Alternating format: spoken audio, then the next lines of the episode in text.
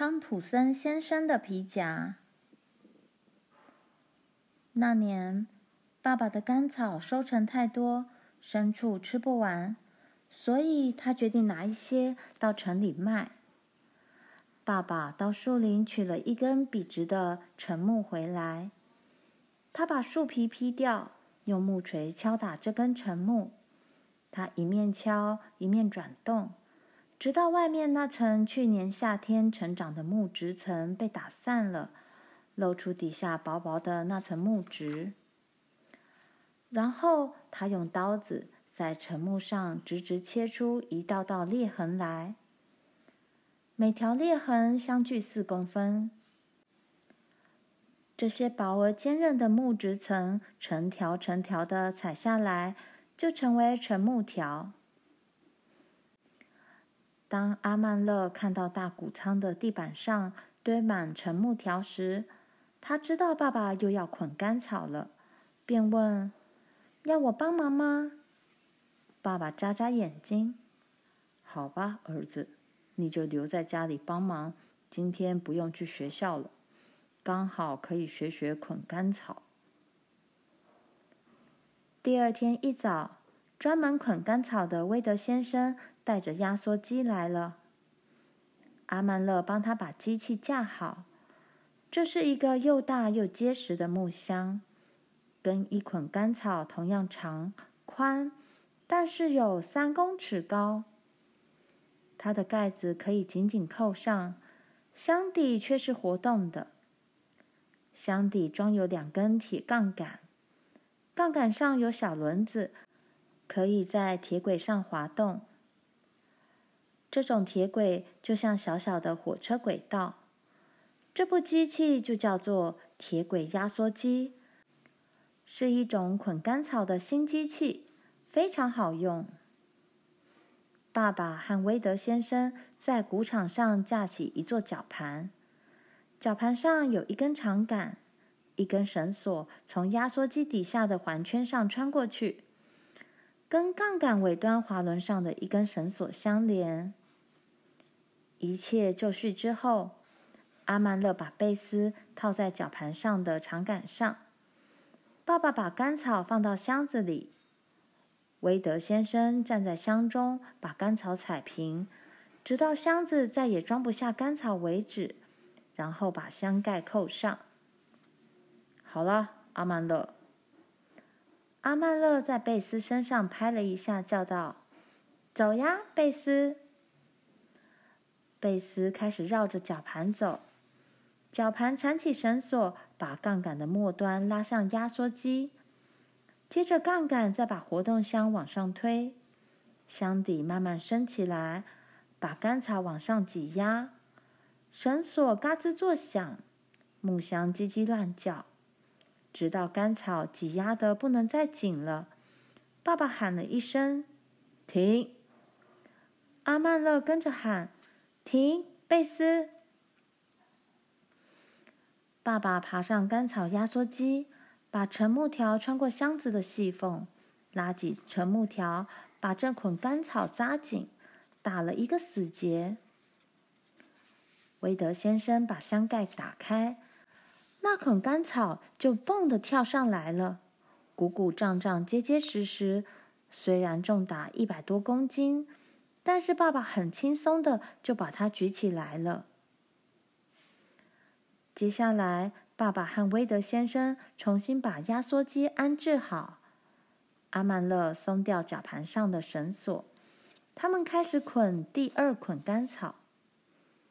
工作了一整天，到了晚上，爸爸说他们捆的干草已经够用了。晚餐桌上，阿曼乐的心里好希望不要回学校去。他想到了算术，想着想着。嘴里不知不觉就数了出来：一车装三十捆，两元一捆，一车就有六十元。他停下来，惊觉地闭上嘴巴。在餐桌上没被允许，是不可以随便讲话的。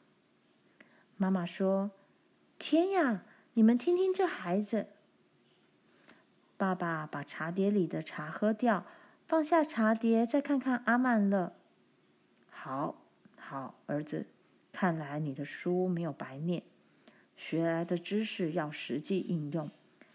明天你跟我一起驾车进城，把那车干草卖掉，如何？阿曼乐简直乐歪了。哦，好，谢谢爸爸。第二天，阿曼乐没上学，他爬上干草堆顶，趴在那里踢起后脚跟来。爸爸的帽子在他下面，远一点是圆滚滚的马背，他高高在上。好像爬到树上的感觉。一车子的干草轻轻地左右摇晃，车身吱嘎吱嘎响，马蹄子踩在硬硬雪地上，发出呆板的音调。空气清新冷冽，天空好蓝，覆着雪的田野闪闪发光。车过了鳟鱼河上的那座桥。阿曼乐看到路旁有一个小小的黑色的东西。车子经过时，他探身下去瞧个仔细，原来是一只皮夹。阿曼乐喊了一声，爸爸便将马车停住，让他爬下车去捡。这是一个胀鼓鼓的黑皮夹。阿曼乐攀着干草堆，马车继续前行。他看看皮夹，打开来，里面全是钞票，没有证件，也不知道是谁的。阿曼乐把皮夹传下去，交给爸爸。爸爸把缰绳让给他，绳索斜斜地挂在马屁股上，马匹在他脚底下显得好远好远。阿曼乐感到自己的渺小，可是他还是喜欢驾马。阿曼乐小心地拉着缰绳，马匹稳定地向前走。爸爸看着皮夹和那些钞票，说：“这里有一千五百元，究竟是谁的？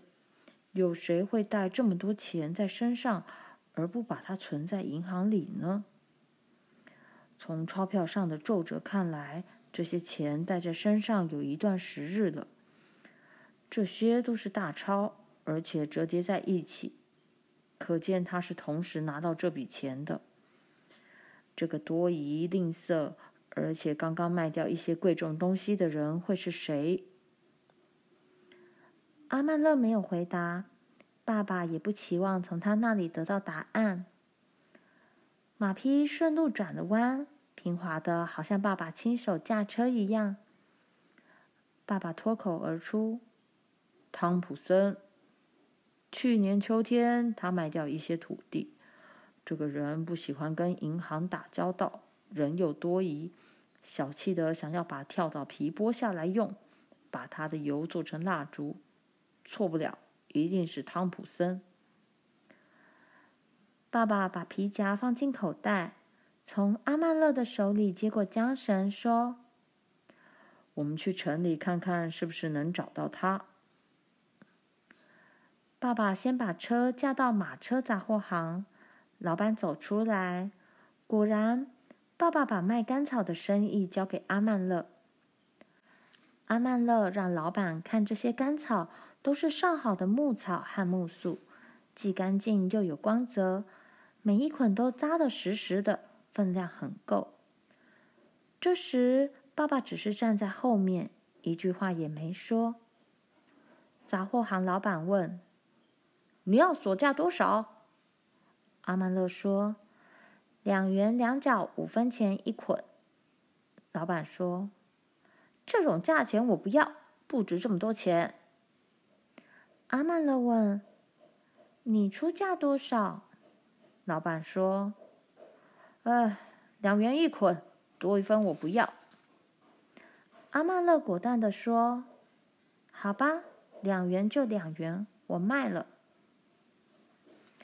老板看看爸爸，然后他把帽子推到脑后去，问阿曼勒为什么要先开两元两角五分钱。阿曼勒反问他：“你以两元买定？”老板说：“是的。”这就对了。阿曼乐说：“如果我不先开价两元两角五分，而开两元的话，你就只肯出一元七角五分了。”老板大笑，他对爸爸说：“ 你的孩子很精明。”爸爸说：“这要将来才知道，小时了了，大未必佳。他聪明不聪明，以后才知道。”爸爸让阿曼乐自己收下卖甘草的钱，数数看是不是六十元。他们接着到凯斯先生开的店去。凯斯先生的店一向人很多，可是爸爸习惯在这里买东西，因为他卖的东西比别人便宜。凯斯先生常说：“我宁愿很快赚个五角钱，不愿慢慢赚一块钱。”阿曼乐跟爸爸站在人群里，等着凯斯先生招呼先来的人。凯斯先生对顾客一视同仁，亲切，很有礼貌。爸爸对待每个人也都一样有礼，可是未必对每个人都一样亲切。过了一会儿，爸爸把皮夹交给阿曼勒，叫他去找汤普森先生。爸爸必须待在店里等，才会尽快轮到他买东西。街上没别的小孩。他们都上学去了。阿曼勒很喜欢带着那么多钱上街。他想象当汤普森先生看到这些钱时会有多高兴。他到商店、理发店和银行找，然后他看见汤普森先生的马车就停在对接派多克先生的马车铺前。他打开马车铺大门，走了进去。派多克先生和汤普森先生站在圆炉灶旁边，正在谈面前的一块珊瑚桃木。阿曼乐在旁边等着，因为他不能打断别人说话。屋里很暖和，有着好闻的桃木花、皮革和油漆的气味。炉灶过去一点，两个工人在造马车。另一个人在一辆新的轻便马车车轮辐条上漆上细红线，黑色发亮的车身很是神气。卷曲的桃木花堆积如山，屋子里像雨天的谷仓一般温暖宜人。工人吹着口哨在测量、打线、锯东西和刨香香的木材。汤普森先生正为一辆新马车议价。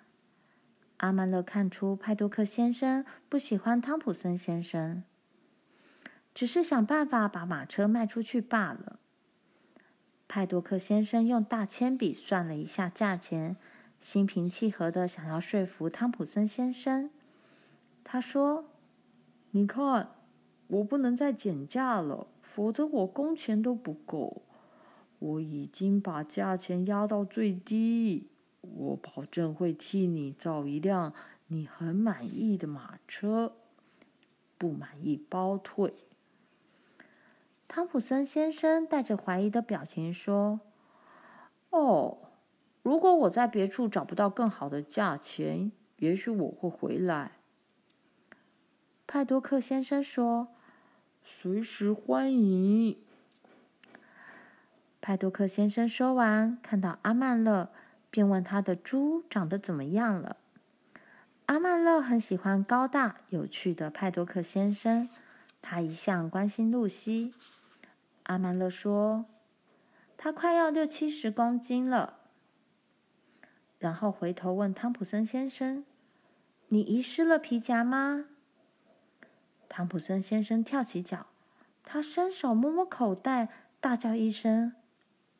哎呀，真搞丢了！里面还有一千五百元呢。怎么样？你知道吗？阿曼乐把皮夹拿出来，是不是这个？对对对，就是这个。汤普森先生一把抢过皮夹，打开来，很快的把钞票连数两次，活像个守财奴。数完了，他舒了一口长气，说：“哦，还好，没被这个小鬼头顺手牵羊。”阿曼乐的脸烫得像火烧一样，他真想揍汤普森先生一顿。汤普森先生把他瘦巴巴的手插进裤袋，搜寻一番，然后摸出了一样东西出来，拿去。他把东西放进阿曼乐的手里，是一个五分钱的铜板。阿曼乐气得眼睛都花了，他真恨汤普森先生，他要揍他。汤普森先生当他是小偷呢，阿曼乐才不要这个铜板。突然间，他想到他该说的话：“拿去。”他把铜板还他：“你留着自己用吧。”我才没钱找你。汤普森先生那张紧绷、邪恶的脸变得通红，旁边有个工人扑哧一声笑出来。这时候，派多克先生走上来，一脸怒气。他说：“你当这个孩子是小偷？你当他是乞丐吗？他把你丢掉的一千五百元捡来还你，你竟然这样对他！”你非但不感谢，还当他是小偷，给他一个铜板。汤普森先生向后退了一步，派多克先生跟着逼上前去。派多克先生握紧拳头，在汤普森先生的鼻子下面晃。